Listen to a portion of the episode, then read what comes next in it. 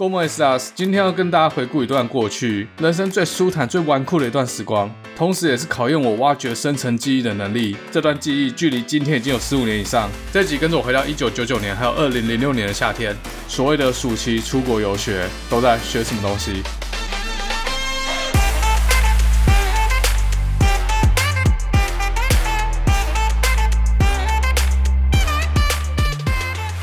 欢迎大家回来，达特嘴哥绿袍，我是嘴哥。哇，这周终于不用再做功课了啊！其实还是有做一点功课，跟朋友聊了一下过去那段时间，因为其实记忆有点模糊了。达特嘴哥地图炮本来基数集是知识型 podcast，对，这应该有点知识吧，对吧？还是知识量太多？好，偶尔讲干话的知识型频道。偶数集是分享个人经验的，呃呃。感觉没什么内容，但好像大家比较喜欢听这个。不过最近貌似已经没在分了。好啦，随便了啦，想要什么讲什么。上一集真的做功课做死我，花了三四天在查法律文件。那个媒体又不可信啊，尤其是中文媒体。所以这边休息一下，跟大家分享小时候去游学的经验。什么是游学嘞？呃，跟留学有什么不一样？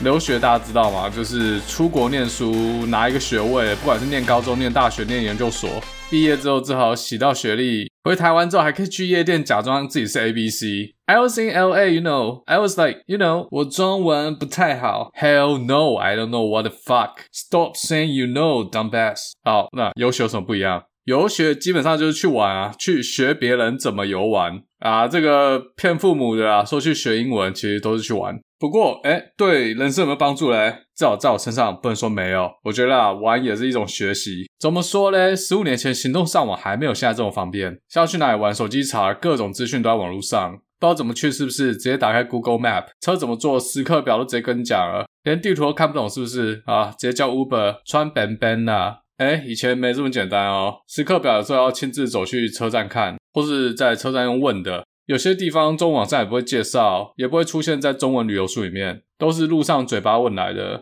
为了玩哦，才去学英文，这样动机比较强。这就所谓的游学啊。如果听众朋友你已经是家长的话，有一天小孩说要去游学，你就知道这就去玩的，钱花下去就对了。我第一次去游学是我国中升高中的暑假。当时游学还很潮，不像现在比较流行打工度假，去国家公园端端盘子，去旅馆收床单，或者去农场摘苹果，这听起来很有趣又有钱拿，对不对？当时游学算是一个蛮新的概念，有一种东西叫做游学团。什么是游学团呢？游学团基本上就是一个旅行团的概念，从台湾团进团出，会有一个领队把小朋友带到美国、英国或澳洲，然后卖给当地合作的学校。在学校大概会有四到六周的课程，课程结束之后呢，领队再把这些小朋友赎回来，然后领队再带这些小朋友去附近的景点、附近的国家爽玩一波，之后才回台湾。像我记得当时英国游学团学校课程结束之后，可能就会带去荷比发玩个十二天，再回台湾，真的超爽的。但是当时我不是参加这种团，听过 EP 二的听众朋友应该。知道我当时是直升我们学校高中部，我念的学校就是前阵子新闻报道里面说被学校监视器拍到要做爱校服务的那个哦，这个以后有机会来开一集讲。啊，我们学校有放暑假，但又放二十天吗？基本上七月底就开学，所以根本就不可能去这种豪华游学团，给他撸个八周，玩到自己父母是谁都不知道。当时就不行啊，没办法。不过我很会找，我找到一个去三个礼拜的，就去三个礼拜，然后没有什么去哪里玩，就直接回台湾，至少比没有好。但据我所知呢，我高中毕业之后，学校自己出了暑期游学课程，它当然是跟国外的学校合作的，可以去两个月，就有点像交换学生。不用再参加什么暑期辅导，暑期结束之后还要考期末考，哎，什么鬼东西？总之，当时我很会找啦，找一间在英国学校有三周的暑期课程，刚好可以塞进国中毕业到高一暑期课程开始之前干，简直神操作。当时还有两个，应该是我最好的朋友吧，跟着我一起去这三周游学。波雷，这就是浪费钱的开始。如果要学英文了，最好就是自己去，然后去那种没有台湾人的地方，像上上集讲的蒙塔纳就是一个好地方。回来之后保证英文下下叫。那这是什么老人用语啊？现在都要说变成什么的形状，好，这个大家都知道。去游学，如果选一个很多台湾人或者很多华人地方，大多数人下课之后都还是跟台湾人一起玩，尤其还跟自己的好朋友去，那这没救了吗？好，不过没关系，还是有玩到。嘴哥在台湾的时候，从小到大一直到硕士班，一直以来都是率领大家去玩乐的那个人。硕士班的时候，通常都是打电动的主揪或者出去玩的主揪。好，这扯太远了。当时为什么会选英国呢？首先，那时候国中毕业，我小时候已经去过美国了，但是我从来没有去过欧洲，所以选了英国。我当时去的这个学校叫做 St. Edmund College。它在一个很乡下的地方，叫做 Hertfordshire，大概就在伦敦和剑桥的中间。那边只有农田和乳牛，开车到伦敦或剑桥差不多就一个小时。这个学校是一个天主教学校，看介绍应该是公立学校，但其实我不太清楚英国的公私立学校怎么分。知道了可以跟我讲，因为在美国一般教会学校就是私立的。这个学校的学生从三岁到十八岁，可以一路从 preschool 念到高中毕业。除了日校之外，学校还提供住校。哦，我猜这就是给国际学生的。St. Edmund College 的面积很大，非常大，四百英亩。四百英亩有多大？一点五个台湾师范大学这么大。除了校舍之外，它有很大很大的草地，然后学校周围都有乳牛，很适合巨乳控来念。那这么大学校有多少学生呢？我查到最近的资料，大概是快五百位男同学和快四百位女同学，学生不到九百人啊。一学期的学费，小学大概是四千三百英镑，高中要六千英镑，住校的话大概就要到一万一千英镑。那英国一年是三个学期，所以来住校的国际学生一年就是三万三千块英镑，大概一百二十万台币。这我觉得应该算私立学校的花费吧。美国私立高中一年是这样的学费，但不包括住，住要另外算。所以我当时去三周，我猜大概是八九万台币左右。当然我不知道当时学费多少啦。三周花十万，一学期十二周就四十万，那一年就一百二十万台币。所以这样算起来差不多。St. Edmund College 这所学校本身的强项是科学和艺术，尤其是音乐。他的高中毕业生有很大的机会可以进入的 Russell Group。这是一个英国二十四所公立大学组成联盟，它包括大家知道的剑桥、牛津，还有伦敦大学体系下面好几个学院，其他还有 Edinburgh、Cardiff、Birmingham、Sheffield、Bristol、Warwick 啊，反正英国最好学校都在里面啊。不过嘞，这跟我都没有关系，我去的就三周，啊，同学就是西班牙、法国、德国、俄罗斯、意大利啊，还有一些亚洲国家这些非英语系国家的学生，其中还有一些学生就是未来会在这个学校入学念秋季班，夏天先来适应一下，念个语言学校。哦，那这个学校其实比较特别的是，它是英国最古老的天主教学院。大家知道，在十六世纪一五三四年的时候，英国国王亨利八世为了要跟情妇 Anne Boleyn 结婚，就必须要先跟来自西班牙皇室的皇后 Catalina de Aragon 离婚。但是当时的天主教廷不准。那怎么办呢？亨利八世直接跟罗马教廷闹翻，搞了一个至尊法案 Act of Supremacy，来一个政教合一，正式宣布英格兰的教会跟罗马教廷从此分道扬镳。英格兰国王就会是英格兰教会的最高领导人，共产党的头就是中国的最高领导人。这段历史应该大家多多少少都学过。这件事情之后呢，天主教基本上就被逐出英格兰。所以在十六世纪中叶之后，有部分的天主教教士就逃到当时还是英格兰人的领土法兰德斯地区。那现在这个地方是大部分的比利时，还有小部分的法国。当时这些人在 Douai 这个小镇成立了一间神学院。那 d u e 现在是法国领土。之后到了一六五零年，反天主教的风声在英格兰已经没有这么紧了，所以又有一群人偷偷在伦敦附近搞天主教学校。但当时的社会毕竟还是反天主教。所以就只能偷偷来，然后学校到处迁来迁去。直到了1749年，有一个叫做 Richard Challoner 的主教，在今天 St. Edmund College 校址附近成立一间神学院，叫做 All Hope Academy。过了二十年，又把学校迁到现在的位置。之后又过二十年，1789年，法国大革命爆发。前面提到这个在法兰德斯地区成立的神学院就被停掉了，学校里面的英格兰师生就回到了英格兰，投靠这间 All Hope Academy。之后，两间学校正式合并，取名为 Saint Edmund College。之后又过了七十年，到了一八六九年，学校正式把神学院独立出去，变成一所普通的学校。那当然，它还是在天主教教会之下，学生还是要依循天主教的传统，学习跟神之间的关系。但是，它就再也不是为了培养神职人员的神学院，变成一个普通学校。好，以上是这个学校的历史，这蛮有趣的啊！一间有四百年历史、校舍有两百年历史的古老天主教学校。那我当时下飞机到伦敦之后呢，学校就有派那种学校巴士，直接到机场载我们。司机是一个很胖很胖的大叔，这我还记得，我们都叫他陈可汉。格斗天王大家玩过啊？没玩过也听过，就拿那个大锤那个角色。后来只要有坐校车出去外面游览，都是陈可汉载我们出去的。当我乘坐这校车进入这个学校的时候，一看到这间学校的校舍，就觉得 Oh my God，就很像电影里面会出现那种欧洲古老寄宿学校那种样子。校舍很旧，很像城堡，很有历史感。旁边还有一间用石头盖成古老的教堂。我国中的那个年代还没有 YouTube，也没有哈利波特电影，只有龙翔电影台和唐伯虎点秋香。看到这种西方文化、这种历史的老建筑，冲击力还是很强大的。就那种书里面才有东西，或是在读故事的时候自己幻想出来的场景，那现在打开 YouTube 就一堆了啦，已经看到烂掉。这间学校建筑方面是由好几个建筑体构成，中间是一个图书馆。进去里面是一个长廊，很像霍格华兹。旁边摆了很多跟这个学校历史相关的文物。图书馆的左边连到宿舍，宿舍部分是两栋回字形的建筑物，就中间有中庭那种。右边是连到一个一百五十年历史的小礼拜堂。礼拜堂后侧建筑物就是教室，这些建筑都是连在一起的。我猜一开始就只有中间这栋楼，还有旁边这个小礼拜堂，之后一直扩建出去。那除了这个校舍的主体之外，旁边还有一些独立的建筑物，像球场、体育馆、游泳池、健康中心、保健室这些。当天，陈可汉阿北是把我们放在宿舍正门口。这宿舍是砖造的，看起来也是很古老。从正门进去就可以看到这个回字形宿舍的中庭。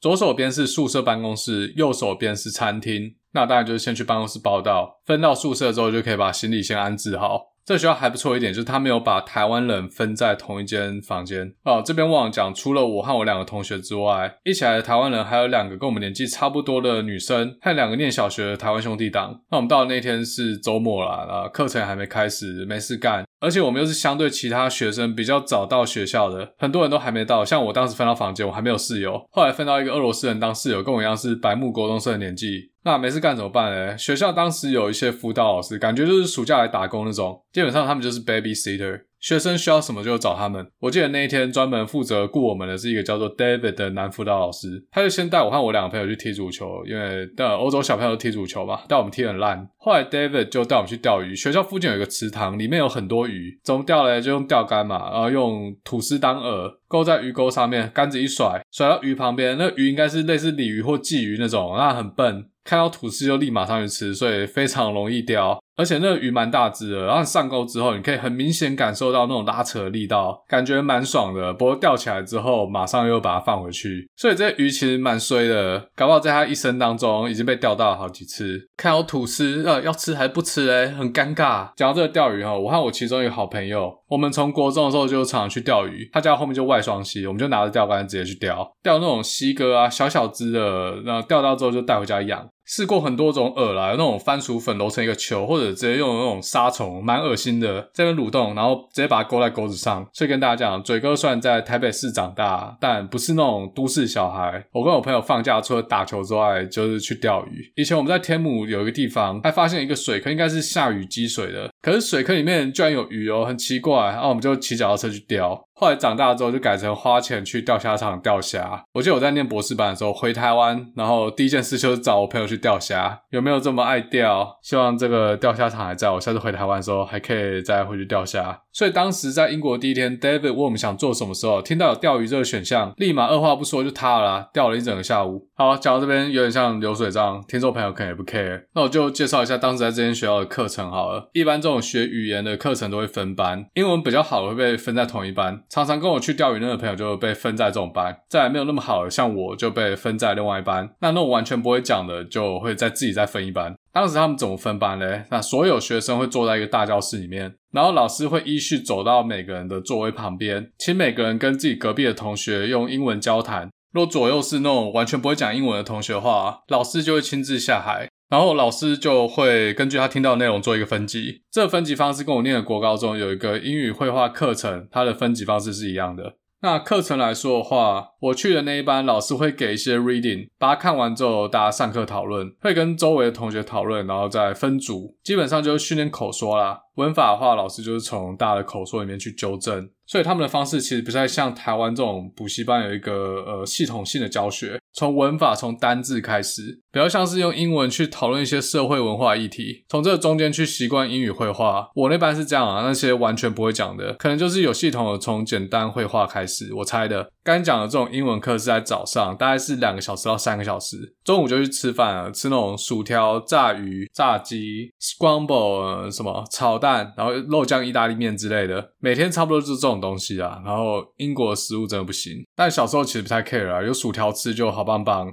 这个学校比较特别一点是在餐厅旁边有一个杂货店，它只有每天特定时间会开门，然后它卖的东西很像小时候那种柑仔店，各种零食啊，还有饼干、糖果，然后这种小东西。学生就拿钱去买，像那种学校福利社这样。然后这个钱，这个学校也是有一个很特别的制度。当时的学费包含了一笔钱，这笔钱会放在社监那边。这个钱是给学生的零用钱，学生要去宿舍办公室跟老师领钱。就说你可以一点一点领，但如果你一次要领很多，老师就问你要干嘛。这就很有趣啊，体验欧洲这种住校制度。我相信去美国游学的话，应该就是钱自己带好，或者自己存到银行办个 debit card。所以当时就可以看到小朋友中午先去跟老师领钱。领到钱之后，就去隔壁的杂货店买零食吃，吃得很高兴。再来下午的课是选修课，选修课是讲，就每个礼拜会去选下礼拜要上什么选修课，它有好几种。当时我们三个人早上不同班，但下午选修课就大家协议好，就是选一样的。我在这个学校三个礼拜选了三种不同的选修课。有时候我们选了篮球，啊，这有点脑残，因为英国人其实不太打篮球，老师都打烂爆，还想教人，所以就教那种很基础的怎么运球啊。其实到最后就是给学生自己在那边打啦，所以那周其实蛮无聊的。然后我觉得比较有趣的是学校周边的历史游览课程，他会带学生去附近一些小镇。或是当地的博物馆介绍一些历史，印象比较深刻的是有去一个类似堡垒的地方，它是一个木造堡垒，它名字我已经完全忘了。然后里面有很多中古世纪的设施，然后看他们当时怎么生活的。哦，那这个课程也包含导览这间学校当时的历史，也有去参观那个一百五十多年的 chapel。只是当时这些东西都听不懂，就对英国历史也没什么概念嘛。什么 Henry the Eighth、Anne Boleyn 这些人是谁啊？这应该到高中念了一些历史，或是长大之后看一些影集，对这段历史才比较有概念。但你要说当时听不懂，这叫浪费钱吗？我是觉得也未必，因为去了很多地方会留下记忆。诶，等到未来念到相关历史的时候，就连起来了，就会变印象很深刻。诶，这以前去过啊，这看过。所以啦，某种程度，这就是贫富差距在教育端带来的结果。学东西不一定要从书本学，尤其是小朋友，至少旅游对于学习历史、地理或甚至地球科学，都算是有很大的帮助。难道这就是所谓的世界观吗？我不知道，我觉得世界观这个字很抽象。小时候没有钱，然后想要出国玩，就跟父母说：“我想要培养世界观。”父母就觉得很有道理。那我承认我自己是比较幸运的小孩啊，不是每个小孩都可以这样。所以做这个节目本身有一部分想要回馈一下这个社会，就自以为知识型频道嘛。而且，诶，如果以后做这个节目真有收入的话，把这个钱拿去捐给台湾这些比较家里需要帮助的小朋友，让他们可以出国去增长见识，还是不错。诶，干这种假设性的东西还是少讲比较好，太矫情了啊！真的要做的话，现在就可以捐了嘛，对不对？你捐多少啊？好，那以上是下午课程的部分，其实还有很多，但我已经忘记了。我只记得我去过了，基本上就是带学生去玩，然后从玩乐中学习英语。听不懂也没关系啊，至少还是在这个英语环境。我觉得学习语言蛮奇妙，那个小朋友他自然而然在一个环境中就会自己学会这个语言。不过我当时已经国中，已经没办法，已经太晚了。可是这段经历好像让我往后去理解英式发音，或者说去熟悉英国口音啊，我觉得好像有点帮助。至少我的英语听力对于英国腔和美国腔差距没有很大，但印度腔就有点痛苦。我知道有些学美式英文的人听到英国腔会有点宕机。好，Anyway，这是。下午课程部分。除了这之外呢，周末有旅游课程，会带学生去比较远的地方。我当时有两个周末嘛，第一个周末就去剑桥大学，有很多导览，有坐那个船。一个国中生对于剑桥的印象，除了牛顿之外，就是徐志摩的《再别康桥》。轻轻的我走了，正如我轻轻的来，我轻轻的招手，作别西天的云彩。那河畔的金柳是夕阳中的新娘。波光里的艳影在我心头荡漾。But hell, this is so weird. I hope you guys enjoy it. 哦，我觉得我不是这挂的，希望没有让大家的耳朵流产。Hey, Conti, shut the fuck up. 好，呃，这个坏狗狗 Conti 听不下去了。好，总之这是其中一个周末，还蛮喜欢 Cambridge 的。不过当时申请博士班的时候没有申请。那另外一个周末是去伦敦，白天先去一些知名景点，像国会大厦、大笨钟、伦敦塔、伦敦铁桥、格林威治天文台这些。晚上去看百老汇的歌剧，当时是看 Miss Saigon 西贡小姐，不知道大家有没有看过，音乐还不错。这些差不多就是我在英国三个礼拜，在这间 St. Edmund College 的经历。当时在那边认识的台湾学生，回台湾之后都还是朋友。就那两个妹子啊，其中有一个当时还蛮有好感，不过我那时候有女朋友。女朋友还在台湾等着我回去。这女生现在就是 Facebook 的朋友啦，很久没联络了，偶尔看一下近况。然后那是我国中升高中的暑假，花了三个礼拜在英国，然后回台湾就被女朋友分手，礼物都还来不及给，哭哭。我再下次去英国就已经是我博士班的时候了，那时候要去葡萄牙里斯本开会，然后中间在 Heathrow 机场转机，要等四个小时，我就去找我朋友住在他家住一晚上。好，讲完了英国，接下来讲美国。在大四升硕一那个暑假，感觉世界观又不太够，需要补充一下。要跟我爸说，我想去美国两个月。当时就已经准备硕士毕业之后要出国念书，所以利用这个机会，当兵之前去美国大学的校园看一下，是不是以后真的要走这条路。那时候选了 Boston University 的语言中心。为什么选 BU 呢？第一个，我没有去过东岸，我想去东岸看看。然后波士顿又是一个汇集了美国早期历史和文化的重要城市。独立战争的导火线嘛，然后波士顿有很多学校可以看，Harvard、MIT、BU、BC、Tufts，以上是台湾可能有听过，啊，没听过还有很多，像 Berkeley College of Music、New England Conservatory。这两间音乐学院，如果是学音乐，应该知道。再来去 BU 的语言中心当学生，其实就会是 BU 的正式学生，跟其他学生一样，学校里面所有资源都可以用，图书馆、体育馆、健身中心，就比较像在大学里面念书这样。而且当初到 BU，还要自己跑一趟注册流程，还蛮像当地的大学生要去注册组注册、缴钱、缴学费。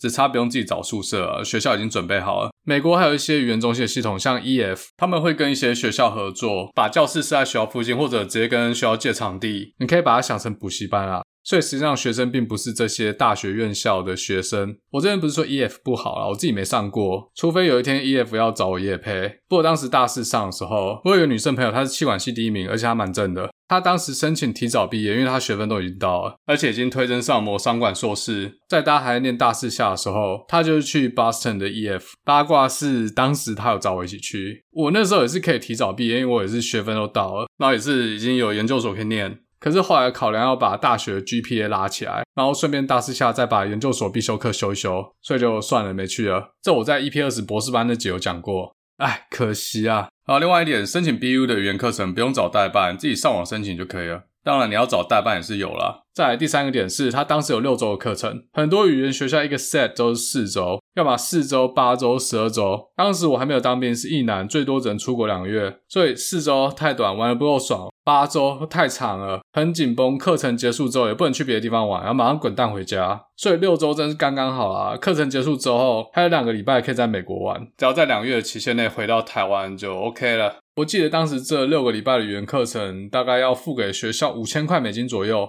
不便宜啦。但他包吃包住。现在如果你要在波士顿，在 Boston University 附近租房子的话，两房一厅的至少一个月要三千块美金，但二零零六年当时应该没那么贵，可我猜至少要个两千块美金，所以光住宿费就三千多块。那那时候是住学校的宿舍，它是那种比较老的联排公寓，三层楼高再加地下室，英文应该叫做 terrace house，还不错，两个人住一间，而且男女混住，一层楼大概有两三间房间，share 一间浴室，常可以看到楼上的拉丁妹子洗完澡就包一个浴巾走出来，经过我房间后跑进来聊天。虽然房子本身比较老旧，但里面的设备都重新装潢过。地下室算是一个交易空间，有微波炉啊，还有一台钢琴，然后电视。另外一个住宿舍好处是不用自己牵网路，直接就有学校的高速网路可以用。不过那时候学校还没有整个区域性的 WiFi，所以就要去学校附近的 Radio Shack 买一条 cable 插上去才有网路可以用。不过当时有一点我觉得不太好，因为我的室友他也是台湾人，而且不是只有我这样，很多台湾人都被分到跟台湾人同一间宿舍。我记得那天我是先到的，然后我下午就睡着，因为时差的关系。醒来之后发现房间里面多了一个亚洲男生，先检查菊花有没有痛痛的，好，没有。练习英文时间就到了嘛。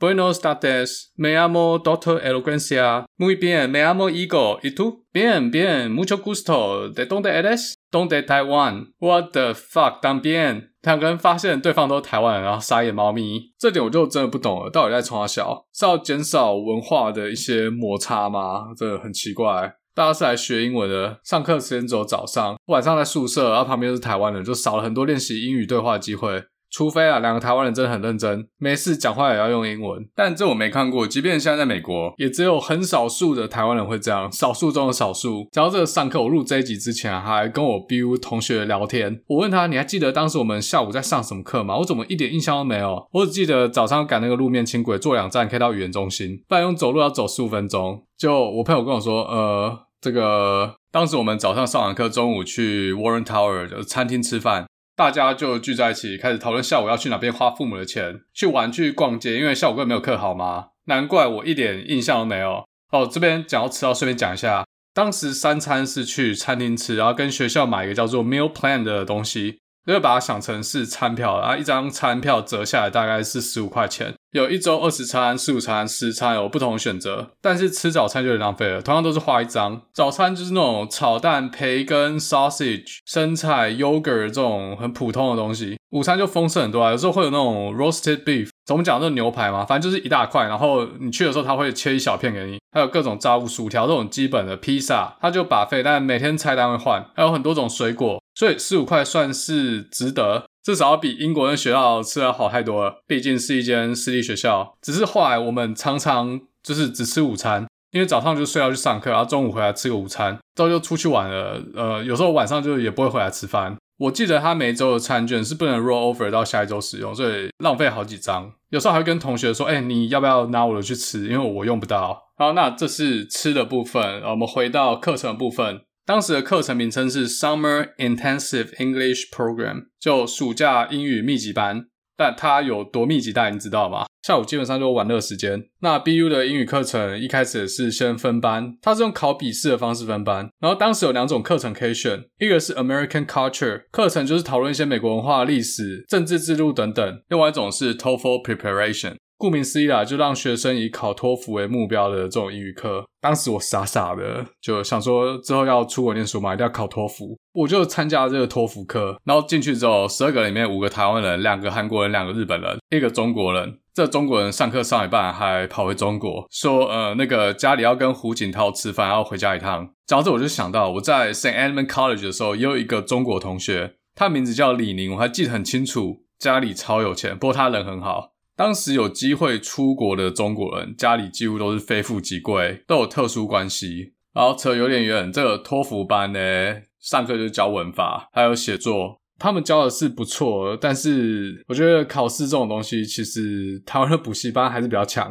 有点可惜啊，上课就是听老师在那边教，跟 American Culture 比的话，比较少有交谈机会。然后下课之后，又是跟台湾人一起玩。好，那这是暑期课程的部分。BU 的语言中心还有那种比较长期一点的英文课，大概要上个半年到一年。上到某个阶段，学生就可以去选修 BU 开给大学的课，就真的去大学部上课，也可以拿学分。之后整个学程毕业之后呢，要申请 BU 的，不管是 Master 或者是 Bachelor Program，就不需要再考托福了，因为学校已经认证这个学生英文能力已经可以在大学部上课。BU 本身好不好申请上我不知道，至少我当时申请博士班的时候被打枪。但走这个管道申请硕士班，我觉得一定比其他申请者机会高。但你要是相关科系啊，而且 BU Boston University 也算是一个较出名的学校，虽然没有像河对面的 MIT 和 Harvard 这么屌，至少在 US News 里面还可以排到全球五十七名，也算一个私立名校啊。所以外国学历是可以用钱堆起来的。在语言中心上一年课要多少钱？加生活费至少要有个台币两百万吧。所以语言中心里面那些不是 summer program 的同学，他们当时的生活真的蛮舒适的，羡慕嫉妒恨，就真的在那边学英文，就无法理解把学英文当成是每天的生活重心是什么情况。当然他们可能有其他人生目标啊，反正这一年两年就是把英文学好。总之，每个人的人生有自己的进程。我看这些同学，我觉得，哦，看他们过得超爽。我台湾硕士班的同学，当初也觉得我过得超爽。凭什么这个人七月不用进实验室啊，跑去美国玩两个月，然后回来还可以无缝接轨？到底凭什么？而且开学之后还不用跟大家去上必修课，每天睡到快中午才走进实验室，然后一进来就开始看 NBA。好，这个实验室的生活跟今天主题无关，先不讲那么多。反正总之呢，下午就去玩啊，玩什么嘞？一开始就先去逛学校附近或市中心。我室友他下午就会在地图上圈一个区域，坐车过去，然后下车直接就是随便走，到处看，因为时间很多嘛，待在那边六周。Boston 的话，只要不要去南边，其实那边距离学校已经有点远了。一般的区域治安都还算不错。当时啊，现在我不知道。那刚才有讲过，Boston 是一个历史古都，而且很多著名大学。市区有一条路线叫做 Freedom Trail，沿路就会经过很多美国在当时独立战争或立国初期相关的历史建筑物，还有一些纪念碑等等。这我就不细讲了，我之后会开一集讲 Boston 这个城市，毕竟我在那边待了六周，能去的地方都去了，算是我在美国除了 Seattle 之外第二或第三熟城市吧。因为我跟波特兰也蛮熟的啊，我妹就在那。Boston 除了 Freedom Trail 之外，还有一些区域有很多特色小店，像如果要去购物，就去 Newbury Street 或是 Copley 那附近；如果要看街头表演，就直接坐车去 Downtown 或是 Quincy Market，或在那边吃龙虾。它其实是鳌虾，这是 Boston 的一个特色。我记得二零零六年的时候，当年一只大概是十八二十块。后来这几年我去查，一只变成三几块。不过这个我不知道一只多大，还是这十五年来物价真的有涨那么多，涨了快两倍。另外的话，在这六周有遇到一些特殊事件，像世界杯那时候意大利赢世界杯，Boston 有一个地方叫做小意大利，那天就整个小意大利区挤满了，大家都在欢呼，在游行，很高兴。还有一天在 Quincy Market 附近遇到一场演唱会，那是微软办给员工福利啊，就微软的员工可以进去，但在外面其实都听得到，虽然看不到。我在外面听了蛮久，那首歌还不错，但我不知道什么团。问路人才知道是 Train，就那个唱 Hey So Sister and that Mister Mister on the radio stereo the way you move And Fare you know 那个这这一首歌应该蛮红吧？大家应该听过吧？还是我唱不好？不过那时候还没有这首歌啦。当时他唱的是 Drops of Jupiter，前奏是哒哒哒哒。呃，好，没关系。我自嗨，总之免费听到一场 Train 的演唱会。好，那这是比较靠近 Downtown 的景点，还有遇到的事情。讲到 Boston，一定会提到一条河，它叫做 Charles River。河的南边就是 Boston，北边是 Cambridge。Cambridge 就出现了康桥，而再别康桥。轻轻的，我走了。好，我没有要再念一次，大家放心。那 Boston University 刚好就在这条河的南岸。BU 这个学校它没有所谓的校园，它没有 campus，它就是一个城市大学。这种台湾比较少见，台湾一般的大学院校都有一个封闭的校园。所以这种城市大学，像 BU 或者 NYU 纽约大学，它学校的建筑物会集中在城市的某一区，也没有什么围墙啊，可能这栋就是电机系，啊旁边那一栋就是社科学院，系馆旁边有可能是民房，不属于学校的财产。体育馆或者操场的话，也是就在路边这样子。那 Charles River 的北岸就是 MIT 麻省理工学院，所以其实很近，过桥就到了。MIT 其实也没有一个很明确的校园边界。但是它有比较多的绿地，而且在范围之内，大多数的建筑物都是学校的财产。不过呢，MIT 除了 Great Dome 那一块草皮和建筑物，就是大家认得出来那个就是 MIT 那栋，很多电影里面都有。其他地方都不怎么样，跟竹科没两样，看就很像你走进竹科那样，没在片，就长那样丑丑的，不像是大家幻想出美国这种校园，很多绿地，很多古老的建筑物。要感受这种校园气息，就要去 Harvard 哈佛大学。它就在 MIT 的西北边，所以也是 Charles River 的北岸。走路走到，但可能要走二三十分钟。那 MIT 的校园其实蛮大的。那 Harvard 就真的是一种很 classic 的校园，可以看出很有历史感。这美国第一间大学嘛，一六三六年成立了。它有一个很明确的区域，有围墙围起来，围墙里面是老校区，叫做 Harvard Yard。那围墙外面的校区建筑就比较现代一点。围墙内的 Harvard Yard 其实面积没有很大，但二三十分钟就可以逛完了。其中一个大家都会去的，就是哈佛大学创办人 John Harvard 的铜像。John Harvard 坐在一张椅子上，去看这个铜像，目的就是要去摸他左脚的鞋头。这整个铜像除了鞋头被摸到发亮之外，其他部分都是暗色的，就那种台币一块钱铜板，大家看过吗？新的就亮亮的嘛，然后旧的就黑黑的，没什么光泽。为什么大家要摸鞋头呢？这跟去拜孔庙是一样的意思，希望可以得到一点 John Harper 的智慧，得到他的波比，以后考试可以考一百分啊。好，这是老校园 Harvard Yard 的部分。但如果你要整个学校逛一遍，可能要花两三个小时，这还算蛮大的。除了这两个大家都认识的学校之外，我觉得 Boston 坐地铁或路面轻轨可以到的校园最漂亮的是 Boston College，但是它离市区就稍微有点远了，绿色 B 线要坐到最后一站。如果以台北市来比喻的话，就是坐车到新店。所以如果有同学去念的是 EF 这个语言学校，他就在 Boston College 旁边，其实有点不方便啊。每次去 Downtown 可能要坐个四十分钟的路面轻轨，但 BU 到 Downtown 大概就十五分钟的车，到哪都很近。去红袜队的主场 Fenway Park 就在旁边而已，坐车大概两站吧，可能就五分钟啊，走路十五分钟，其实都很近。要去夜店就坐车去 Boylston 啊，大概五站很近，然后 Boylston 再坐一站就到 Downtown，交通很方便。那所有我在 Boston 去过的学校。呃，我觉得校园最漂亮的是 Wellesley College 卫斯理学院，它是一个历史悠久的私立女子大学，距离 Boston 市区大概开车半小时，坐火车的话大概四分钟，其实蛮近的。这已经离开市区了啊，附近都是豪宅。这学校跟台湾稍微可以扯上关系的，就是其中一个校友宋美龄，民国初年中国四大家族蒋宋孔陈，那宋美龄就是我们先总统空一格蒋公蒋开穴的夫人。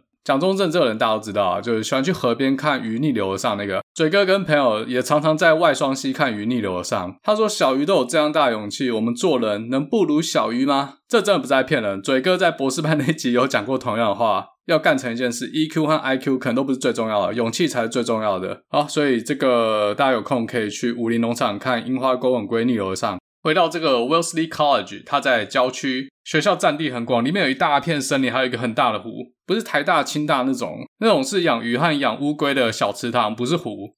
Wellesley College 整间学校就跟这些自然景观融合在一起，就有那种人间仙境的感觉。在美国念大学有两种系统，呃，其实有更多啦，但我大概就先把它分成这两种。第一种就是大家比较普遍知道，像 Harvard、MIT、Berkeley 这种综合研究型大学；另外一种是教学型大学，或者确切讲是 Liberal Arts College 文理学院。他们就不做研究，把资源和重心都放在教学上面。像这间 Wellesley College 就其中一个，还有像力宏念的 Williams College 就是教学型大学中的顶级名校。要进去这种学校，竞争也是非常激烈。而且家里还要有钱，他们一般是私立的。但为什么有人会选这种教学型大学嘞？离开美国，很多人都没听过，因为里面的老师主要就是以教学为主，他不用分心去做研究，或者说这些教授的升等不需要考虑研究上的贡献。做研究厉害的教授未必教课教好，甚至根本不喜欢教课。像嘴哥有一天如果真的去当教授，我就不想要教课，我想做研究，要带学生做研究可以，但叫我去教课，千万呃可以不要。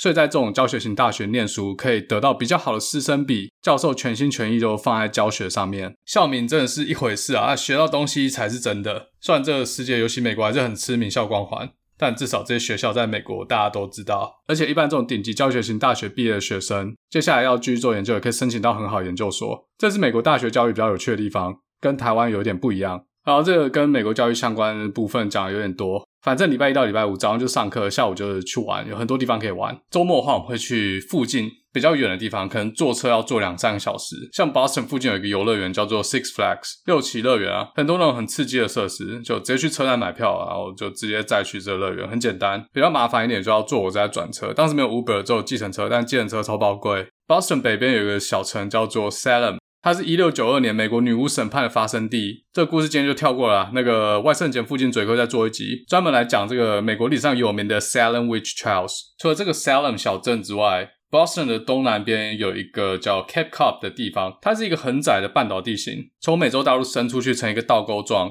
在这半岛顶点有一个城市叫做 Provincetown，它现在是一个 Gay Town。就很多同志聚在这边。除了这之外呢，它是一九六二年五月花号停靠美国的第一站。五月花号在一九六二年的八月五号从英格兰的 Southampton 离港，中间航行过程有遭遇到一些事情，那最后终于在十一月十三号抵达这个美洲大陆，停靠就是这个 Provincetown。接着又继续沿着美洲大陆的沿岸探索，之后在十二月十六号在 Plymouth 这个地方下锚。Plymouth 距离 Boston 大概是六十公里，是一个紧邻太平洋的小镇。没有车也可以去，坐火车就可以到了。这边有一个类似九族文化村的园区。好，这以后有机会再讲好了。反正基本上里面就是玩角色扮演，有很多工作人员穿十七世纪的衣服，假扮这些英格兰来的拓荒者，还有一些原住民。他们就在这个园区里面干当时那些人要干的活，像砍柴啊、织布、修理农用器具。游客可以跟他们自由交谈。整园区的场景设计成当时那个殖民时代的面貌。房子很简陋、很破烂那种，就让大家可以深入其境，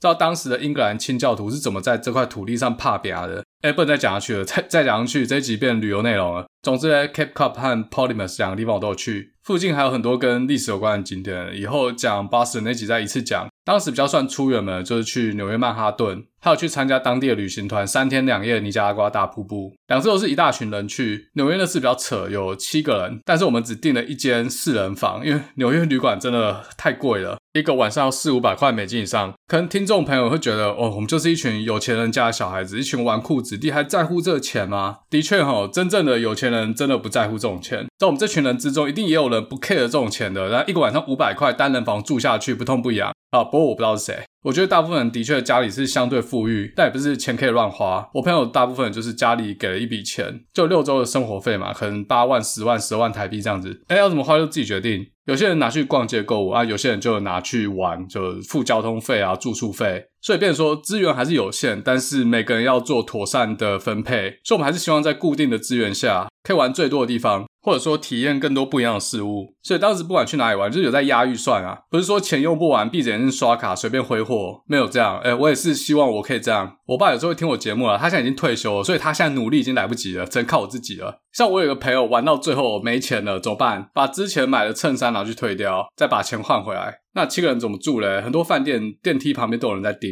当然，这个饭店是不准七个人住四人房的。我们当时就是先派四个人进去，另外三个人在那边等，然后大概过十五二十分钟之后，再派一个人下去接剩下的三个人，就又是四个人进电梯。反正美国人觉得我们长得都一样啊，Yellow Monkey。但是四人房怎么睡七个嘞？我们把床拆掉，然后只留床垫，再把额外的床单铺在地上。有些人就睡地上。第一次去纽约，白天就是一直走路，所以回到饭店马上就累到睡着，也不 care 是不是睡在地上，没差。当时跟我们同行的有一个日本妹子，她非常佩服台湾人居然可以想出这种方法。好，这穷学生大家多多包涵。我知道一定有正义魔人觉得我们在丢台湾人的脸，这个丢就丢，反正我们走之前把所有东西都归位，完全看不出来，打扫得非常干净。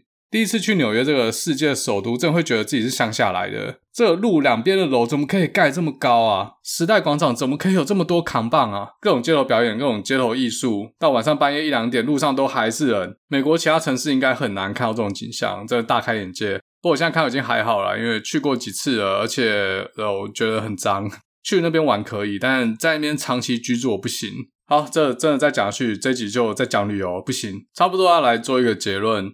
在做结论之前，我知道大家一定想问一个问题。去游学期间呢，是不是很容易擦枪走火？英国那段我就不讲了啊，国中生，且天主教学校，男女宿舍是分开的，最多只能自己在浴室里面清枪。美国的话是也不是哈，嘴哥那个年代比较清纯一点，或者说六周其实太短，除非是那种忍不住要打炮的人，不然外面有太多没去过的地方好玩的事，每天玩回来都累得半死，还打什么炮？至少我和我身边主要朋友都是玩摆第一。那你说人和人之间有没有产生一些情愫嘞？还是有的，毕竟每天早上一起上课，下午一起玩，玩到晚上上床睡觉，一天有大概十个小时相处在一起，然后连续六个礼拜，到了晚上都会各个学习情绪高，而且在旅行之中，人和人的感情会建立的特别快，大概就是这样了，没有要讲什么瓜。当时顶多就是有点暧昧啊、嗯，后来回台湾之后就不了了之了，就当一般朋友。我觉得这样对大家都好了，把这个记忆留在 Boston。在我出国之前，我们都还蛮常在重新聚在一起。不过为什么前面又说六周太短呢？因为老师说，六周还不够玩，附近还有很多可以玩的，都还没有玩到。但像前面提到那种去一年语言学校的那种就不一样了，已经玩到没什么可以玩了。基本需求的 priority 就提高。像我认识一个日本妹子，跟我讲话的时候就会动手动脚，就有点在 flirting。可能其实也没有怎样，就是她习惯比较热情一点。好，所以结论什么嘞？这两段经历给我最大的收获是我敢自己走出去。我可能高中毕业就敢自己出去旅行，然后跟当地人直接聊起来。其实这也不是什么很了不起的技能啊，我相信很多人都可以。但就像我前面说的，不管学习什么东西，都需要一个动机。这可能就是一个把英文学好的动机。虽然我英文也没有学得多好，另外我觉得这些经验的内化，让我最后选择出国念博士班，走出自己的舒适圈，在另外一个国家求生存。我在 BU 的同学应该有一半以上，回台湾大学毕业之后，又到美国、英国念研究所。所以有这种想法也不是走我，当然我这边不是说出国念书就是比较屌、比较有上进心，没有这种事。但不管怎样，的确是要经过一些挑战，因为在国外只有一个人，碰到很多麻烦都要想办法自己解决。好，所以这集如果你是比较年轻的听众，还在爽花爸爸妈妈的钱，而且家里也负担得起的话。疫情结束之后，你想要出国游学或打工度假，嘴哥在这一集介绍很多冠冕堂皇理由，怎么去糊弄父母，说服他们应该要做这个投资。你看，像我爸妈，现在都是我和我妹带他们去增加国际观，有没有？这就一种长期投资，未来有机会拿得回来，或是你直接把这集的链接丢给父母听啊。好，但是我不知道 COVID 会多久，我希望赶快结束。那这集最后，我想要请大家帮我做一个实验，这是第五十集了。如果你喜欢达特嘴哥力的话，而且你平常是用 Apple Podcast 的话。可不可以帮我留言按赞？我想知道这会不会让算法提高曝光量和点击率。所以这个大家帮我一起做个实验。我最近有想要多花一点时间在行销上面，那个电动最近也都没来打，所以来按赞、分享、加订阅，拜托各位了。这可以让我在读那些很难的法条的时候，有更强的动机要把它读懂。哦，那有些听众在 IG 或 Facebook 留言私讯给我鼓励，非常感谢，很有用，尤其是这些大家给的建议。OK，这集嘴哥跟大家分享两段游学经验，我们就下次再见喽。